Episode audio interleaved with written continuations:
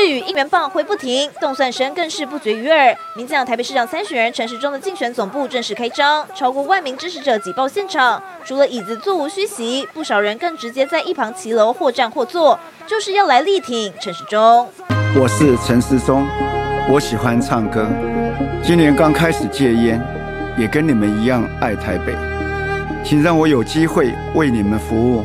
优自己一幕的宣传影片引发一阵笑声，而陈时中站上台后，则直接把炮口对准对手蒋万安与黄珊珊。一个无力回天的副市长，又怎能当好市长呢？政策内容不重要，候选人的能力不重要，这就是国民党的选战的逻辑。现在蒋万安依然是这样子在操作。陈忠强调会以政策与执行力打赢这场选战，而他位在北平东路的靳总，这是总统蔡英文、副总统赖清德二零二零年靳总就职，希望延续胜选气势。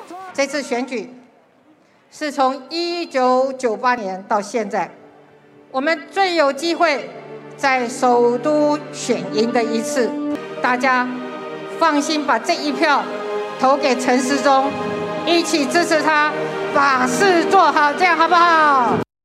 台湾最前线，给他给他是阿中竞选总部成立。其实我们难得看到这个声势这么的浩大。在包括这三卡都里面呢，目前已经成立竞选总部的是今天是阿中，之前的黄珊珊已经成立了，蒋万还没开始。我觉得哥看到今天的情势，我觉得真的很厉害。听讲吴金这是为中南波来哦，而且本来两百这个两千多张的椅子，不告贼来了上万个人，这个时候阿中真的很需要鼓励。最近啊，的确可能有一些风风雨雨，但是绿的票还真是很铁。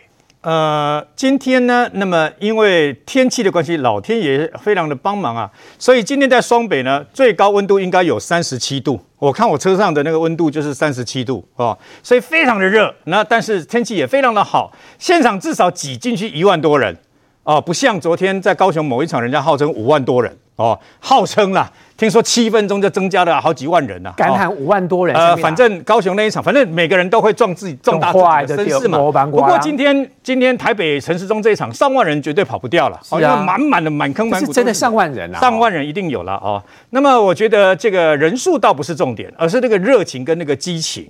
那么陈时中今天的说话，我觉得非常的好，为什么呢？呃，过去呃快要三年以来呀、啊。我的我很多的这个家人呢，每次到了两点的时候，都一定要打开他们的手机，要听到陈时中讲话。陈时中讲话略略显低沉，事实上他没有什么起起承转合的。但是很奇怪，这两年多以来，那么他开了一场有史以来人类最久的记者会，就是我们中央流行疫情指挥中心下午两点的相关记者防疫记者会。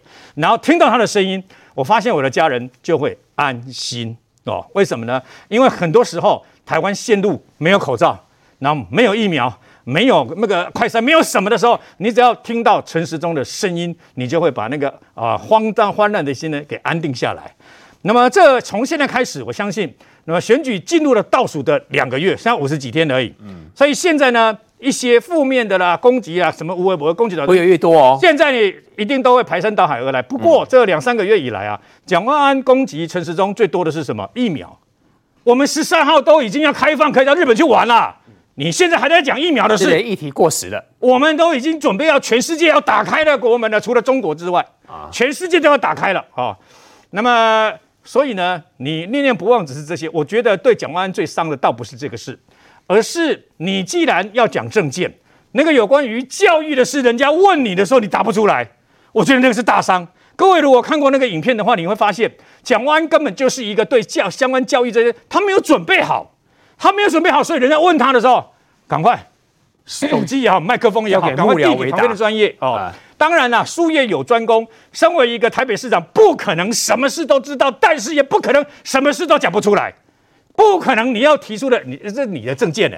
你要提证件，你至少要知道我被公开密码，对吧？回答百分之。我的重点是什么嘛？你应该都要知道嘛。不知道。对，那至于太过细节了，你再给旁边的专专家去讲嘛。嗯。但你也不至于这个问题，人家问你以后就给旁边的专家讲，不能这个这个画面对他太伤。那至于黄珊珊的部分呢？我个人对黄珊珊的这个感觉是，他越来越像柯文哲，讲话的方式像柯文哲。以前黄珊珊不是那么尖酸刻薄，你知道吗？以前的黄珊珊，我认识他的时候，他是一个律师，是一个优秀的台北市议员，他讲话不是像现在这样。而现在的黄珊珊是什么？是他可以成立竞选总部，在台北大学里面成立政竞选总部，而另外一个候选人陈时中是连台北市的新生北路高架桥下面的篮球场都不准进去，这就是柯文哲当市长的台北市政府，而。过去三年，如果黄珊珊表现这么好，那请问一下，你过去三年当副市长，你应该是跟柯文哲啊、同同事一命吧，对不对？为什么过去三年台北市的市政满意度跟市民性感的幸福的这个相关的感感受度是二十二县市倒数最后一名，连续三年啊，刚好你当副市长，嗯，所以你这些必须说服人家，然后呢，单单一个解决交通的问题啊。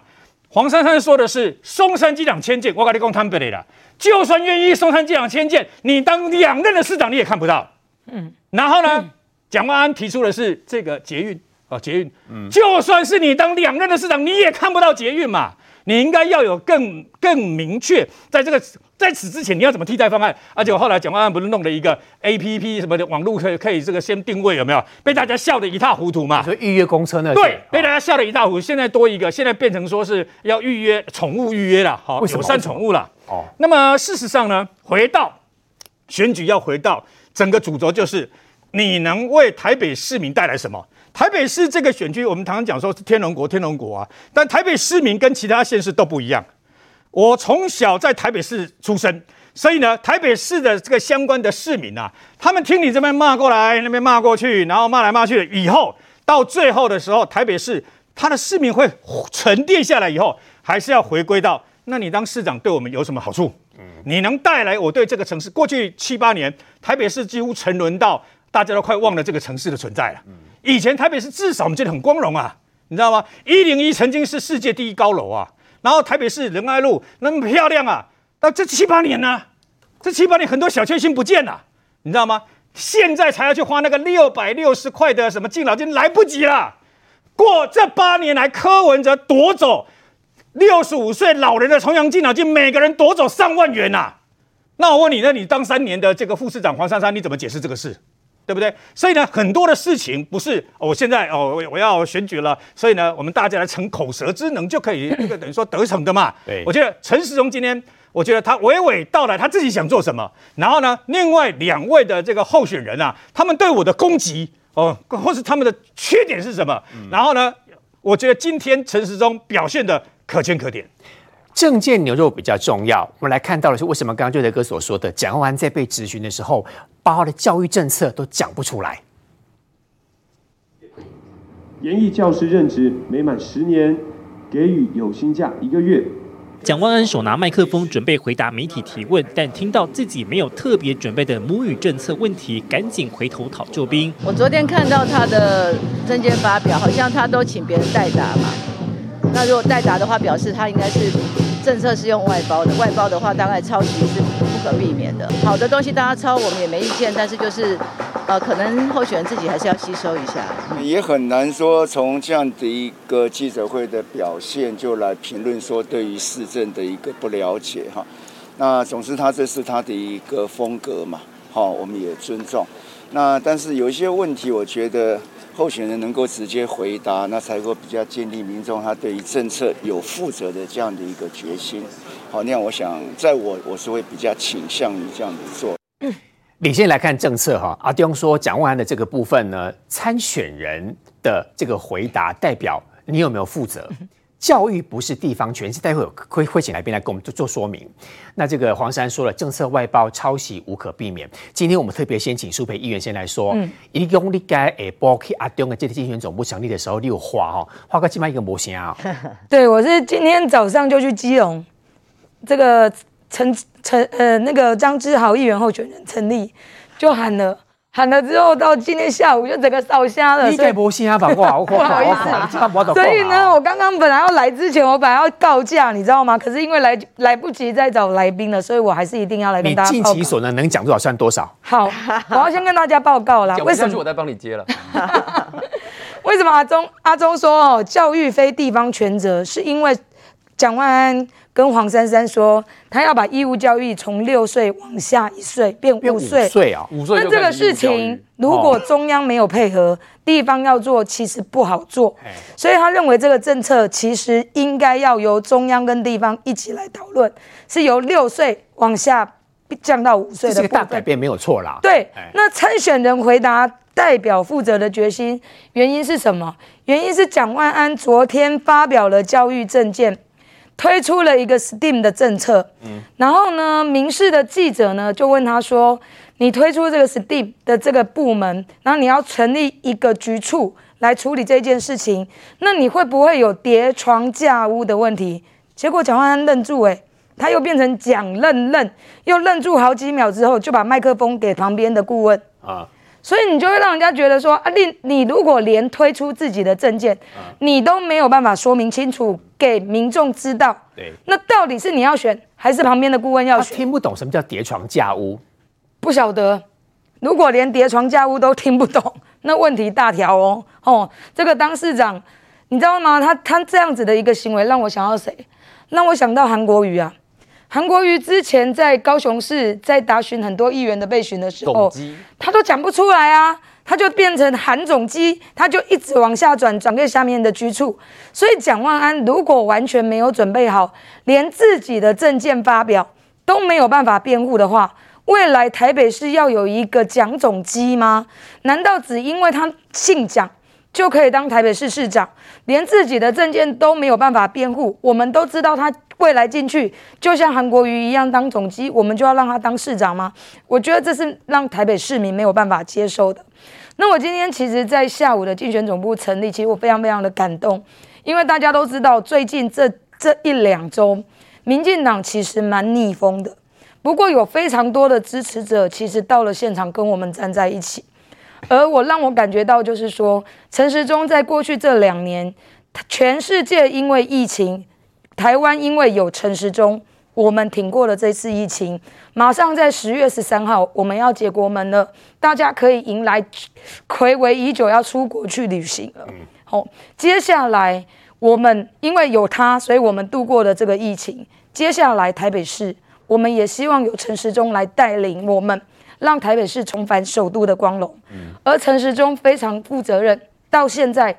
提出了一百一十三件的政策，而这一个政策，这个证件，陈时中每一个证件不会像蒋万安一样，他不会转给其他人，他都可以向大家说明。我觉得这是一个市长要带领大家的一个决心呐、那蒋万安可能是因为他就是国民党嘛，一个没熊准备呀，以及要赶绿，以及要赶蓝营的票全部回笼，从黄珊珊那边抢回来，他就可以赢的。所以你们准备熊这嘛。那黄珊珊就如刚刚瑞德大哥讲的，他当上副市长之后，台北市的满意度、施政满意度从没从来没有从最后一名往上，连倒数第二名都没有。连三年的最后一名，我记得。连三名都连三年都是最后一名，所以黄珊珊你是倒数第一名的副市长哎、欸。如果你在当副市长的时候都没有办法把台北市政做好，让台北市民满意的话，请问你告诉我，你有什么资格告诉大家投票给你，台北市会更好？所以今天其实大家在现场，包含总统，包含我们所有的议员候选人，其实我们真的非常期待陈时中用他这种温暖、踏实、负责任，然后提出政见、脚踏实地的方式。让台北市能够重返首都的光荣，让他的政见可以一一在台北市来实施跟落实。我觉得他有感而发，讲到声音完全很恢复正常。龙博少是因为有感而发哦。真的。不过刚刚舒培议员讲有两个点我听不太懂，一个叫 STEAM，黑山敏该不会太难哦？这第一个。第二个，蒋万现在出了一多了一个新绰号，叫蒋愣愣，说愣住这样子啊、哦。对，这个第这个刚刚吴洋问题哦，分两部分来回答。第一个是他讲说他要成立这个 STEAM 办公室，是要做幼儿教育。那大家其实，在听到这个的时候，其实都听不太懂为什么？因为像我对 STEAM 的反应会认为说，哎，是不是那个游戏的平台 STEAM 手游？结果我后来认真的去看了一下，哦，他幼儿教育，他的 STEAM，他的 S 讲的是什么？STEAM 的 S 讲的是 Science，然后呢，STEAM 的 T 讲的是 Technology，所以他是把几个不同的哈，这这种名词把它串在一起，串在一起之后，那下一个问题就是，那请问，那针对这个幼儿教育，你要成立这个 STEAM 办公室，到底是要干什么？么？对，那他跟现有的教育局的这个现有的制度里面到底有没有叠床架屋的问题？或哪里不一样？记者是要问这个问题，结果到最后这个问题竟然被转接了出去，所以大家当然就很讶异嘛。这是一个。那第二个呢，就是说为什么刚刚文耀有提到这个有个“蒋愣住”这个这三个字，是因为哈有人帮他整理说他愣住的情况好像有点多。那什么叫愣住情况有点多？哦光是以近期选举来讲呢，各位可以看哦。这四件事情哦，第一件事情是什么？是九月七号的时候，他到白兰市场去扫街的时候，看到有个这个老妇人，等于说昏倒了。昏倒之后呢，当时他当下第一个反应是什么？愣住。那愣住了之后呢，大家想说天哪，怎么会？就你看到他昏倒了之后，应该想办法，就是安排他，比如说要受就送治啊这些动作嘛。就他当时呢又被继续的这个带被带去这个拜票的行程。一分多钟之后呢，旁边人才把他拉回来继续看。好，这是那个时候第一件。第二个是在九月九号的时候，他到北投市场拜拜拜票的时候呢，旁边的人撞倒了店家的盆栽，然后他的第一个反应也是愣住，哈啊愣住。然后呢，第三件马上处理的概念，对，那你会发现他好像不知道这个事情要怎么处理，也不知道怎么处理。是，然后第三个是在九月十二号的时候呢，等于他上媒体王媒体人王伟忠的节目的时候，蒋万安被问到说，如果你当选台北市长，有哪三件事情是你马上要去做的？结果呢，他当时愣住了多久？愣住四秒钟的时间，有点长。对，有点长，啊、就我要讲两秒还可以。你上选之后要做的三件事情，理论上哦，你要做这个市政的，你要当市长，你应该胸有成竹嘛。他天天应该要想，我如果选上之后，我第一个什么要先做，第二个。什么要做？对，他应该想好那个顺序，不是吗？而且他经过四秒之后，他所讲出来的答案，其实也是让大家听了听什么？就听众也是愣住。为什么听众也是愣住？因为他讲是说他要去看清洁队队员啊，所以这个这个时候你会发现，连听众也会愣住。他这时候也可以去看队员啊。所以啊，不雕怎么选上啊？是啊，怎么了？他怎么了？所以啊，他他上任之后，如果第一件事是要拜访清洁队员的话，那个其实对听众来讲，听到这个答案，我也是愣住啊。他故意制造效果吗？哎，有可能。他如果像文尧这么会制造效果的话，导师就不会马上愣住了。然后再愣住是什么呢？就是我们刚刚讲的这两天大家在看的影片，人家在问你，你要公布你的教育证件嘛？啊，你公布教育证件好事啊。可是记者一问到你的母语教育，哎。这不是说呃很刁钻的题目哦，母语教育，你对你的母语教育或母语政策，你总是可以提出个想法出来吧？对，哎，结果这个政这个这件事情呢，竟然第一个反应也是愣住，然后再来是转接出去，他就直接讲说，既有继承现在母语的教育政策，我们在深化或怎么样扩大，这表面话不是很好讲吗？所以吴尧你可以考虑去，你可以考虑很适合，你比他适合当市长，不要害我，不要害我，因为你的反应没有愣住，条件还不够哈，你就看到这四件近期的事情都是愣住，那在之前呢也有，所以你看人家帮他整理出来，之前他遇到苏贞昌的时候，常常也是。愣住，比如说讲到美猪的事情的时候，那苏贞昌院长就问他说：“啊，你有你在美国留念书的嘛？那你有吃美国猪吗？你有出事吗？”啊，所以当时他讲到说：“哎，我当然吃，我不会吃。”然后呢，在这一段呢讲到吃多少的时候就愣住，然后当时人家帮他统计也是愣了四秒钟的时间。吃多少他想不起来啊？哎，呃，吃多少你其实你问我我也想不起来了，但是回答的方式导致不需要愣住这么久的时间了。对，然后呢，后来呢跟苏贞昌这院长之间讲到说这个屏东猪农的事情的时候，苏贞昌就问说：“啊，你是看到哪一家说担心受到冲击嘛？”啊。那结果呢？当时他的反应呢，也是愣住，而且愣住时间更久，愣住高达十秒钟的时间呢、啊。他回答问题会断片的概念呢？断片完了之后，他再接一句说：“他们叫我不能说，怕被查水表。”什么意思？其实我们当时听了之后，就就像你刚才你现在的反应，什么意思？大家听众也是愣住。所以呢，这个这就是为什么大家整理完了之后呢，现在对蒋万安呢，有人就说这个他好像遇到很多反应都是愣住，他应该常常上节目来训练一下。他可能上文瑶跟文瑶直接多对谈的话呢，我觉得他就不会有这么多愣住的状况。不行，我要做球给他的，我必须。所以你看他的反应会愣住，因为这就是为什么人家说这个蒋万安的反应呢？哎，你要选市长，哎，那你要选市长，这些政策再怎么样，你都不能说马上出现愣住的状况嘛。所以才有人哈，就是说愣住了之后，大家想到什么？愣住，他下一个动作是转接，转接了之后，就让他人家想到二零一九年的韩国瑜当他刚多了两个状况，还有一个叫蒋愣愣，一个叫韩总，一个一个叫蒋总。蒋愣愣是刚刚简书培封给他的，已经给了一个绰号。我们人家这网友整理的这一篇呢，也不会就是用愣住两个字啊，就。简书培把人家改成蒋愣愣哦，哎看国追，看国追，嗯，比较好。啊，所以有人把那个愣住的愣哈，跟那个很嫩的那个嫩，把它写连结在一起，叫蒋愣愣。哇哦，这个是下，这个是下午我们在看到一些网友的反应是这样啊。但是呢，回过回到这次来讲，你可以发现，相较之下哦，相较之下。陈时中在他今天的竞选总部这个成立大会的时候呢，反过来讲，哇，除了说他今天呢帮陈时中站台的人是真的很大咖之外，先是前陈前副总陈建仁副总统，然后苏贞昌院长，你知道这几个站台的过程里面，他们都在讲一件事，叫做陈时中任内的政绩。所以相较之下，你可以听得出来，陈时中在行政方面的历练真的是比较比较久，也比较资深。最重要的是，今天其实有两个数字我特别听了一下，什么数字呢？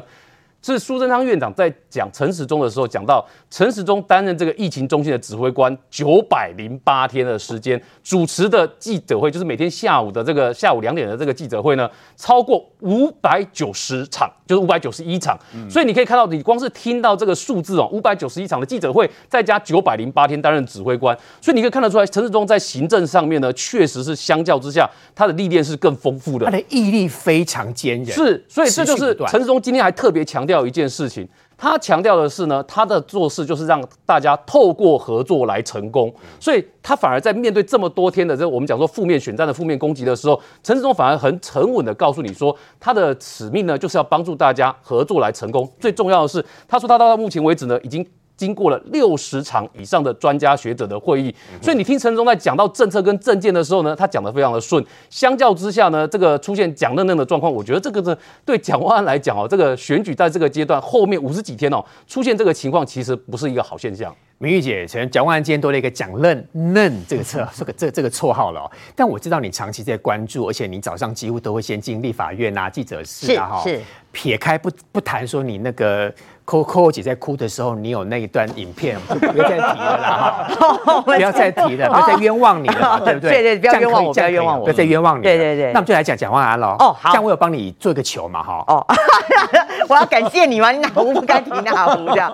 好了，这个那，我先讲蒋万安的部分了哈。其实我大概有问一下这个蓝营的幕僚啦，他们就是给我三个字嘛，就不意外。你看，连蓝营的幕僚都不意外。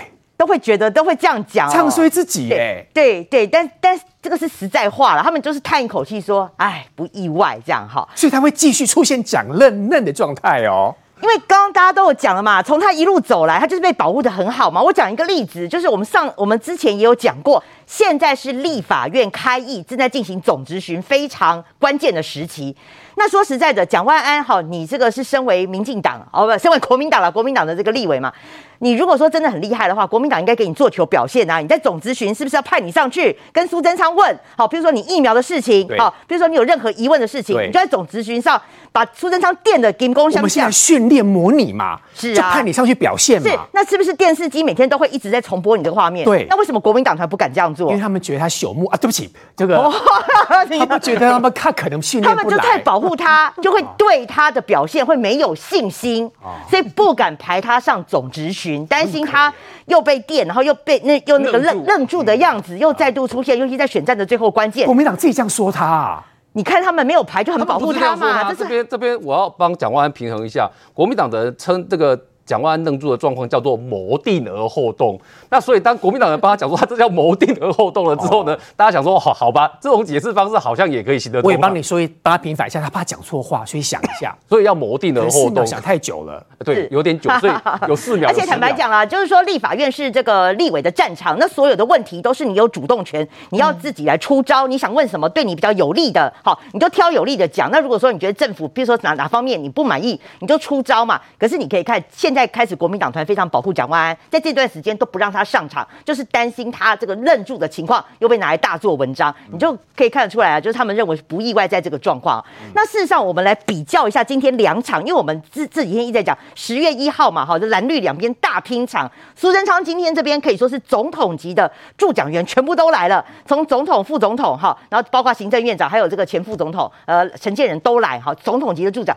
本来哈那个昨天我有经过北平东路，哇，那个很多人就已经开始在那。边观望了哈，今天本来是准备两千两百张椅子，结果现场整个破万啊，甚至坐不下，还坐到骑楼那边。当然，你可以感受到整个绿营支持者那个热情啊，全部都回来了。不可否认，今天陈建仁呃，今天这个包括呃陈建仁的拉抬，还有赖清德拉抬，这个非常有效果。陈时中的表现，我觉得表现非常可圈可点。我觉得有一点啊，哈，就是说，尽管这个蓝营一直批评他疫苗，可是你要想想看。陈时中担任指挥官，连续开了五百八十一天的记者会，你知道知道他那种抗压性是多高？你知道记者啊会一直很尖锐的提问，甚至是很不客气。包括你前面哈，你前面表现很好，可能大家对你比较温和。后面你疫苗的问题，大家问题会越来越不客气。可是你撇开他这种不眠不休五百八十一天都没有在休困的哦，那个睡觉都睡在办公室，那个不是大家这个之前什么都有睡到什么椅子凹一洞，对对对，就凹下去这种，你就可以知道这个人的抗压性这么高。如果面对全国。国的议题都可以这样子的话，那台北市政对他来讲，他也会这么认真嘛？这是我们跟瑞德哥跟阿刁摩羯座的特性哦。你还要称赞你也是嘛？我记得上次瑞德哥是嘛？我跟于将军同一天生日，摩羯座。所以你们现在要顺便称赞一下，然后我们都是很会做事，很对，而且持续不断的。好，所以我们现在要找国师来解盘那个星座，是这样吗？这 样没有，我是说从这个特质来看，我们认为说首都市长你要找一个这么抗压性的人来哈，而且有行政经验，我我认为说他在这一点表述自己，我觉得是非常好的啦。那我最后要讲的是说，你当然今天这个蓝营也大拼场嘛，你看包括议员，虽然不是蒋万安的竞选总部成立，可是他们利用这个机会呢，想要拉抬蒋万安。你看今天什么马英九啦、郝龙斌、连胜文啦、哈江启臣什么全部，你能想到蓝营所有的大咖啦，也都来了，就是要跟陈时中拼场。但是我只讲一点，今天哈蓝营他们自己都觉得非常奇怪，今天侯友谊尔有来哦，嗯，可是他刻意避开不跟蒋万安同台，为何？对他们是。你要问我为何，我就说，我觉得我也不知道啊。这蓝营自己内部也觉得很奇怪，而且他们是刻意安排要跟侯友谊跟蒋万安要要整个就是分开，那变成蒋万安明天要率队率议员团队去。新北市，然后才会跟侯友谊同框。Oh. 你知道蓝营的幕僚自己都不解，他就觉得说，现在是你蒋万比较弱，然后侯友谊来加持你，你两天同框有什么关系？今天就同框，那士气才会起来，不是吗？对啊，你今天同框，你今天侯友侯友谊跨到你的台北市来，跨到台北市来拉抬你，你不跟他同框，然后你明天去新北市跟他就教，做做好假、哦。你去跟明天去新北市跟他就教，然后你才安排他同框。这我就说，大家都觉得说，现在不只是那个蒋万安的回答大家看不懂，连他们的这个策略大家也都看不懂。对不起，最会摩羯座。我我讲哈，蒋万安为什么会今天人家讲说蒋嫩嫩哈？这不是他个人的个性造成，是他的环境造成。我讲，我们常常讲爱之深，责之切。我们看到一个，我以前带兵，这个兵是很有前途，我觉得他未来是可以成为国家栋梁的。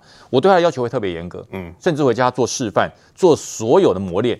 所以人军中有一句话讲，叫做合理的要求叫训练，不合理的要求叫磨练。嗯，能够透过不合理的要求还能存活下来的这个兵，我告诉你，魔鬼战士会越磨越亮，千锤百炼。嗯，那么可是。国民党的党团对于蒋万安哈，那叫做爱之深啊，不苛责，这样害了他，啊，对对，不舍得骂他，哎，还是不敢骂他，不知道哈，反正就是不舍得骂他，然后要站给他站最好的，然后留到最后让他上来讲话，这是害了他。我们常讲嘛，在训练场上多流汗，在战场上就少流血，这就是一样状况。你现在让他当了这六年多的立委，应该是已经千锤百炼，那个刀已经磨得很利了。好，上场选台北市长。那应该是所有包含记者的问题都是迎刃而解。嗯，我讲我们在以前在受战争学院的时候，我们有受过一个表达技术的演的一个训练。这个训练训练什么？训练告诉你，如果你当你遇到一个事情，你真的答不出来，嗯，你千万不要回头去，哎哎哎，排长，哎哎，连长，你这样就完了。嗯，你以后不要带兵了。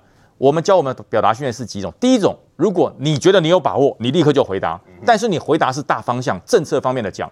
细节的、时数的、精准的，由幕僚来讲。但是你大方向你要讲出来。如果你连大方向都不懂，还有一个办法，哎，不好意思，这位记者，我没有听清楚，请你再说一遍。嗯，为什么你知道？你在思考要怎么讲啊？争取回话的时间，你不能顿跌太久啊。对，你绝对不能，呃，绝对不行。你被记者问，或是在任何的状况上，你要回答事情的时候，果敢、坚决、迅速，然后方向正确。那不要太精准，不是叫你说，哎，我要搞这个教育政策，呃，从五岁开始就是就是这个所谓的这个义务教育。啊，你可能觉得你讲错，对不对？记者会问你嘛，你就要回复说，哎，不好意思，请你再讲一遍。哦，我所说的义务教育是如何？你可以做解释。这招好。对，你可以做解释啊，可能误解，还是我刚刚讲太快了。哦，我讲的不是，我讲的是希望公托私托都能够纳入国家体制来补助，争取多一点时间，脑袋转一下。你要让脑袋去回忆，对，会回去把你的之前讲的话，就算讲错了，可以润一下。对，你第一时间润完以后，再由专家来回复。是你不能一回头，哎哎，求救。这是最糟糕的。哎，果然可以当国师的明玉姐，这两位真的 这样，这很糟糕哦。因为你只要一回头一停顿哈，你就自信心还有你的努力都没了。所以我们才讲嘛，为什么今天陈时中大家觉得哎 阿东不错？我讲哈几个状况，第一个能力，他的能力在这这么多的时间，九百多天的指挥官吧，我我记得好久了，我都不知道记得防疫防多久，反正就是他九百零八天，他九百零八天显现了一件事，他的毅力跟能力够。再加上什么？有政绩嘛？什么叫政绩啊？我们现在都在这边很开心啊，啊，马上就要可以开放，可以出国，这不是政绩，这是什么？嗯，对，再加上什么？人设，因为有能力、有政绩，就产生人设，有人设就会加上人民的信信任。那有信任之后呢？你想想看，如果能力加经验呢？他已经是有能力，再加上这九百多天的经验，那不得了。这个经验就会产生了他对政绩的说明，可以说得更清楚。因为我有能力、有经验，我可以把这么多天的这些经验化成我的说帖来告诉大家。那有能力、有经验、有政绩、有说明，最后人设加反应，嗯，那不就等于信任跟选票吗？所以我觉得这是一步一步铺陈出来的。所以为什么今天可以集合这么多的百姓？你说好，那是动员，你动员看看啊，你去动员看看。我我曾经动员过。那动员一部车会，你会气死啊！我跟你讲，早上点名就点，你就点名，哎，怎么可以到？哎，这阿妈去都位了啊！哎呀，公难没来，你到处去打电话，动员没有很难，医院很难动员，超难超难。我想动员真的很难动员。发便当给钱，现在台湾的民众不是这一套了。尤其在台北市的动员更难，为什么？到台北市你怎么派游览车？台北市都都坐捷运的，那都是阿公九阿妈了哈。然后这个爸爸带小孩就这样来了，为什么？哎，我去看看他到底讲什么？为什么？有经验有能力，而且他又能说，那当然去听啊。那你去那边，他讲了讲不出半天，对不对？讲十分钟，有三十秒，每每隔三十秒就间隔一下，对，对不对？就发个呆，就愣一下，那人家在下面欣赏冷场了嘛，对不对？那欣那我我就不要去听了。所以我讲哪一个证件的发表会，哪一个整个总部的开幕，让大家觉得精彩、有料、可期待，人就会多。否则的话，你再怎么动员也没有人。说到人多，民调数字当中，他的支持率高，就代表他真的会当选吗？稍后带你看是高虹安的民调，高安有一个最新的民调说他有多达百分之三十多的这个支持度。不过根据了解，里面很多都是空气票，或者是年轻男生的票，这种票会当选吗？稍回来。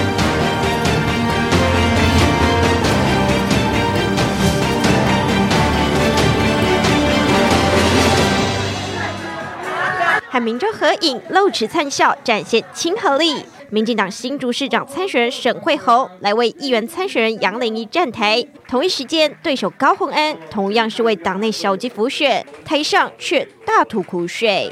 甚至你的纸本派报都有很多的一些抹黑的文宣。民进党可以用这样子的一个加庞大的资源，在短短的两个星期内。把一个清清白白、优秀的候选人打到变成一个十恶不赦、又傲慢、又会说谎、又会投机、论文又抄袭，然后又要盗用公帑。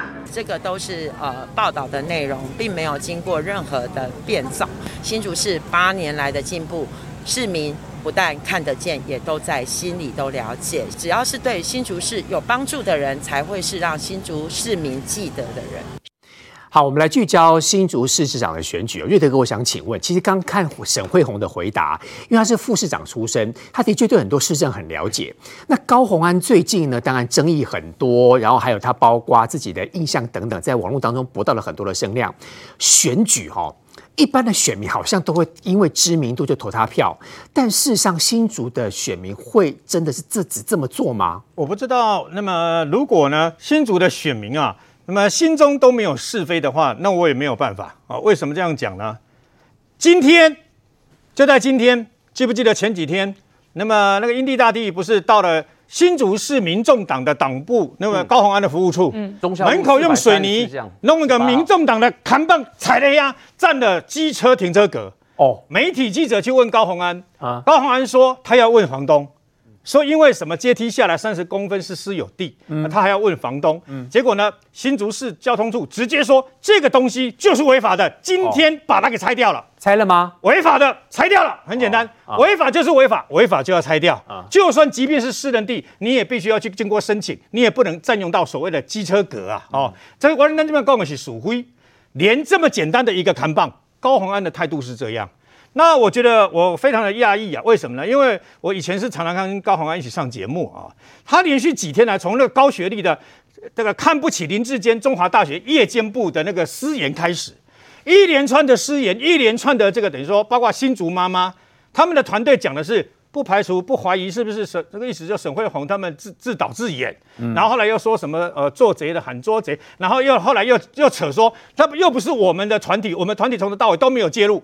今天是你的支持者去霸凌人家，哦、你的支你要出来呼吁你的支持者不要做这样子在网络上霸凌的人，不要因为支持我，嗯，当年韩国瑜曾经因为韩粉兄李破，韩粉出称寸草不生，去霸凌人家，韩国瑜也出来呼吁呀、啊。嗯，难道你连韩国瑜都不如吗？我讲坦白，你连韩国瑜都不如吗？你一连串的处理很多事情是这种态度吗？你从头到尾都在骂民进党抹黑，骂谁抹黑？你都没有真正的去面对，包括资策会有没有帮你买机票，用资策会的机票钱飞到你的新东家，那么呃中国的深圳去见郭台铭，嗯、这个机票钱是谁出的？你到现在也没说啊。对不对？这些你都没有面对啊！无你嘛毁一个心累，还是讲社会观感不好，敢讲毁一个就好嘛？台湾人心性不等这快，可问题是他的态度不是这样啊，他好像吃定新主人啊，你知道吗？他好像觉得新主人好像他的民调好像居高不下怎样？我告诉各位各位了，如果民调就可以决胜负的话，那郑文灿不可能是八年的桃园市长哦。对啊，当时二零一四年就在选前，郑文灿的这个民调支持度只有百分之二十五。吴志阳是百分之四十九，是他两倍。嗯，请问一下，谁当选市长？应该是吴志阳啊。吴志阳民调是百分之四十九，郑文灿只有百分之二十五啊。那为什么开出来的选票是郑文灿当市长，当到后来没有人能够挑战挑战他嘛？嗯，所以呢，事实上民调民调是一个参考数值，但是民调跟真正开票，我个人也是觉得，我会跟人林跟人的那个想法是一样。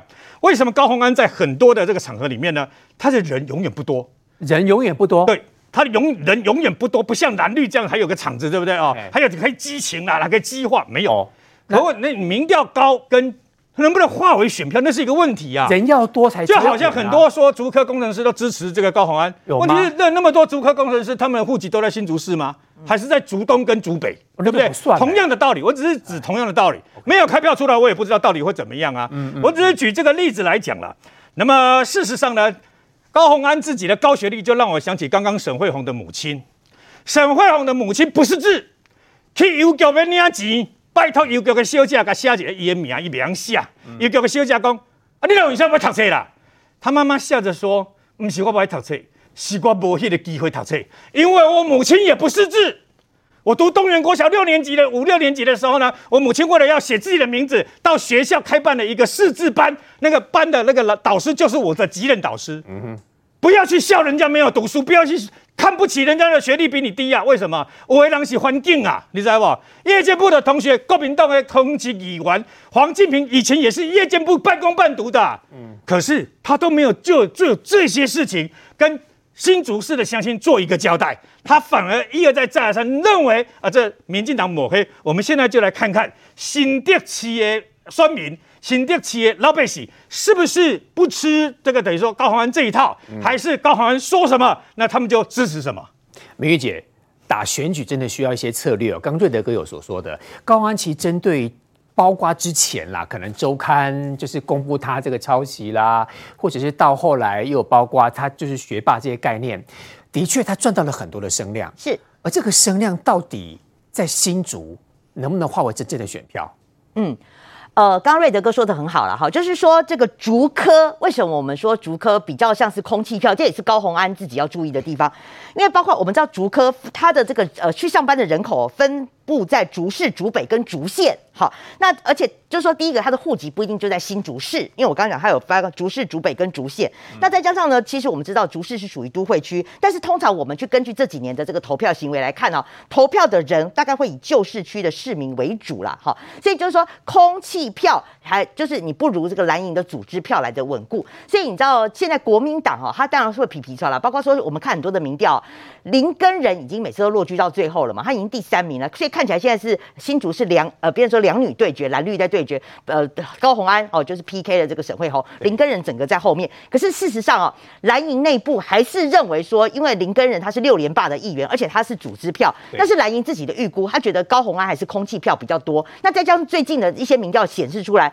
高红安确实是在男年轻，而且是男性的选票会来的多。但是我跟我我讲的就是说，你民调的分析来看啊，这些年轻男性的选票大部分都在竹科。那竹科第一个，他户籍不一定在新竹市嘛。对，那第二个以投票来看的话，这些人不一定会出来投，因为还是以旧市区的市民来投。所以以后我就我认为说，高鸿安现在看起来声势很好，这个民调很高，但是这些能不能转换成选票，实质的选票还是空气票？我觉得这个部分要来看。但是我认为说了，就是除了是空气票之外，最近高虹安呢、哦，他对于这些一些议题的回答哈，我认为说他还是有点比较傲慢的心态啦。包括就是说，我举一个那个新竹妈妈的例子好了，新竹妈妈其实。大家去看哈，他其实只是把林志坚，我们一直强调嘛，林志坚就算你对他论文有所不满，但是新竹妈妈是写说林志坚这八年来的建设，因为新竹妈妈跟我们是一样的，都是说有小孩啊，我们很喜欢带小孩去公园玩，所以对我们这种哈妈妈来讲，公园对我们来讲是很重要的，尤其你把的公园盖个碎碎呀，哈，那有一些亲子设施啊。那我们很便利耶，因为我们就不用常常开车啊，然后还要去别的地方玩。有感而发。对，那你虽然有些人批评说林志坚会盖公园，但是对我们来讲，盖公园是很重要的。更不用讲，公园只是他其中的一个政策，他他所大家可以看得到的那个政策嘛，他真的是实现了嘛？好，那新竹妈妈人家是很负责任的，他把八年来他所看到新竹市的转变，他把它很详细的写出来，代表说他不是那个随便乱讲空，就是空口说白话，他是一项一项一项的写出来，就写出来之后他被霸凌。而且还被肉搜，他的地址，他家的地址还被公布出来。嗯，那回过头来，我要说的是说，今天就算青竹妈妈，她是。就是说，他力挺林志坚的政见，他觉得林志坚做高北拜。那高虹安，他他可能他他说他他也没有说他投谁嘛，哈。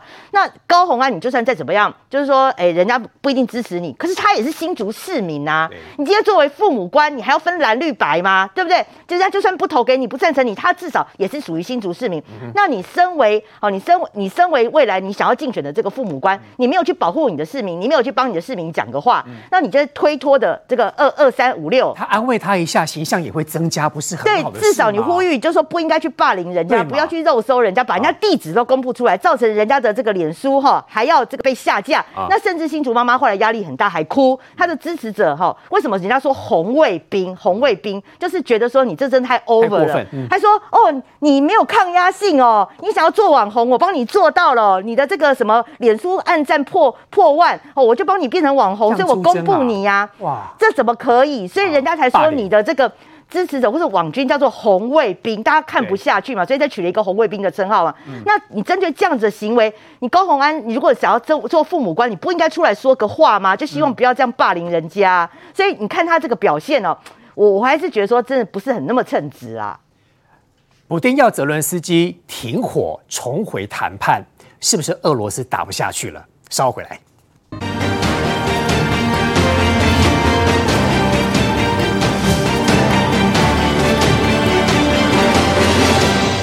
俄乌战争打了好久，于将军，我想都想请问，要冬天了，可不可以行行好，不要再打了？冬天再打，没有一个人好过冬哎。对，这也是普丁的想法，就是其实哈，在春暖花开，这个地面是适合打仗的时候，俄罗斯都打成这样，马上要进入冬天了，俄罗斯也很清楚不好打，所以普丁怎么办呢？他只要想个办法，就是既然打不下来，我就用奸巧的方式，用骗的，用骗的，骗谁？这个。整个公投就是一个骗局，为什么？你有看过公投？人家是拿着枪、荷枪实弹，然后这个票务人员到你家去敲门，然后说你要不要盖章？他们这样公投，他是这样公投的、啊。两个枪兵，一个前一个后，然后上楼梯，每个敲门，那门一打开，天哪，两个枪兵站在门口，然后还亮票吗？对你，你你你就要不要投嘛？我敢投反对吗？不，我找死。所以超过九十趴以上的都同意嘛。哦，所以今天。普京就很高兴，我要宣布，我们整个俄罗斯哈又多了四块领土啊！我们要尊重这个人民的决定，不可以背民意而驰。普京的心中有民意啊，他的民意是什么？是枪子啊，是带着那些枪上去叫人家这样做的。但是我讲这次联合国的感觉哈，我觉得联合国的制度真的有点问题了。安全理事会就讲说，我们要一致的谴责，哎，这还不叫占领啊？俄罗斯直接用。不合理的恶霸的公投，直接去强占人家四个州，你这不叫占领。然后俄罗斯说：“哎，对不起，我是安全理事国，哎，我只要反对你就没辙，你就没辙。”然后可是中国蛮给力的，很 会弃权哦，呃，弃权，你应该是也给他否决啊。啊，中国不是跟俄罗斯站在一起的吗？结果就是也不帮他啦，他弃权，所以俄罗斯心中，普京心想：你这小子，你现在给我弃权啊，你就不要等到那一天。我告诉你，普丁报仇，他绝对不会弃权的。他就跟你讲，你如果要这样讲的话，我就站在西方那一边。对，所以我说这两个哈邪恶的兄弟，再怎么样做，都让人家感觉到：第一个胆怯，第二个没有道义，第三个尽诸般手段来掩饰自己内心的脆弱。你中国敢看轻我，到时候普丁会侠恨报复。这不是没有可能，而且普普丁现在遇到状况是什么？我补充一下刚刚于将军所讲的，普丁现在为什么急着？他急的原因，除了像刚刚将军讲的，他后面可能打不下去之外，因为他现在的前面的战场呢，其实一个一个看起来都会被攻陷。什么意思呢？像这个我们讲的乌东战场讲很久，对不对？你知道乌东战场在利曼这个地方，看起来乌军是已经要收复这里，收复完了之后，下一步是哪里？你知道吗？下一步，你看普丁这次的四个重点：卢甘斯克、顿涅茨克，然后一直到赫尔松跟扎波罗热，嗯、这个地方其实就是卢甘斯克的北部，就有可能会被他收复。再收这一块是这边如果突破了之后，有可能下一步就是往北部的卢甘斯克。啊、那你要想说，乌东是这一次普丁他主张出兵的重点哦，但是对俄罗斯人来讲，哎，你这又不是卫国战争，你不是保卫国家，你是去侵占人家呢。所以这就是为什么俄罗斯的士气一直打不起来嘛，因为没有一个强烈的动机嘛。所以对普丁来讲，这个在乌东的战线有可能是会输掉的。然后在南方赫尔松的战线，我跟你讲，乌军基本上基本上。已经兵临城下，已经打到赫尔松城外面了，所以他几个战场看起来是陆陆续续被打下来。然后呢，美国哦，现在。乌克兰军队为什么士气高涨？美国最新一批要支援乌克兰的这个武器里面有十八台的这个海马斯多管式火箭，那个都是俄罗斯人现在挡不下来的武器啊！所以对俄罗斯来讲，他战场上是很不利的。所以对普丁来说，他现在想到一个方式是什么？他现在想到一个方式就是，你这几个州哈，我赶快先宣布说那些东西都那个都是我的领土。哦，那他要取得一个筹码，什么筹码呢？一方面呢，他告诉你说，威胁你说这些地方现在他们自动公投加入，要变成我的领土一部分。第二个，他说你乌克兰如果敢攻击的话，我就可以动用核子武器。嗯，两件事情就变成普京。拿来谈判的筹码，所以你看，普京现在做了一个结论。普京的结论是什么呢？普京做的结论就是，他发表了演说，要求乌克兰政府停火，然后跟俄罗斯谈判。意思就是，这个就是我的下台阶了。这四个地方，你只要承认是我的，那就是我这场战争，我就可以宣布让它结束，那就是我的下台阶。那就要停火了吗？那真的要停了吗？呃，那还没有。那乌克兰如果不接受普京这个条件呢？嗯，那个普京就会进入下一个阶段。好，那这四块领土，对不对？这个我可以不用全部都拿走，但你乌克兰来跟我谈判，你拿几块要跟我换？那跟我换的时候呢？那普丁现在手边有筹码嘛？动用核子武器啊，这个地方的公投啊，他就拿来跟乌克兰去做谈判，谈哪几块？哎，那我可以让你乌克兰拿回去。所以这个普丁在避免的是什么？避免他到最后连最后的底牌都输掉。你知道哪里吗？嗯、克里米亚，因为克里米亚是在二零一四年的时候普丁都占领了，还耗费了非常大的人力，不能再回去。所以呢，他用这四块的领土去掩盖说。那我最底线，你不可以连克里米亚都拿走。都想好，因为他现在最怕的是乌克兰打顺风哦，打太顺了之后，就到最后连克里米亚都拿回去。接下拿克里米亚拿走之后，我跟你讲，普丁想不下台都不可能。对，所以这个就是为什么普京在这个时间要搞这个公投。但是你会发现，北约跟美国在这。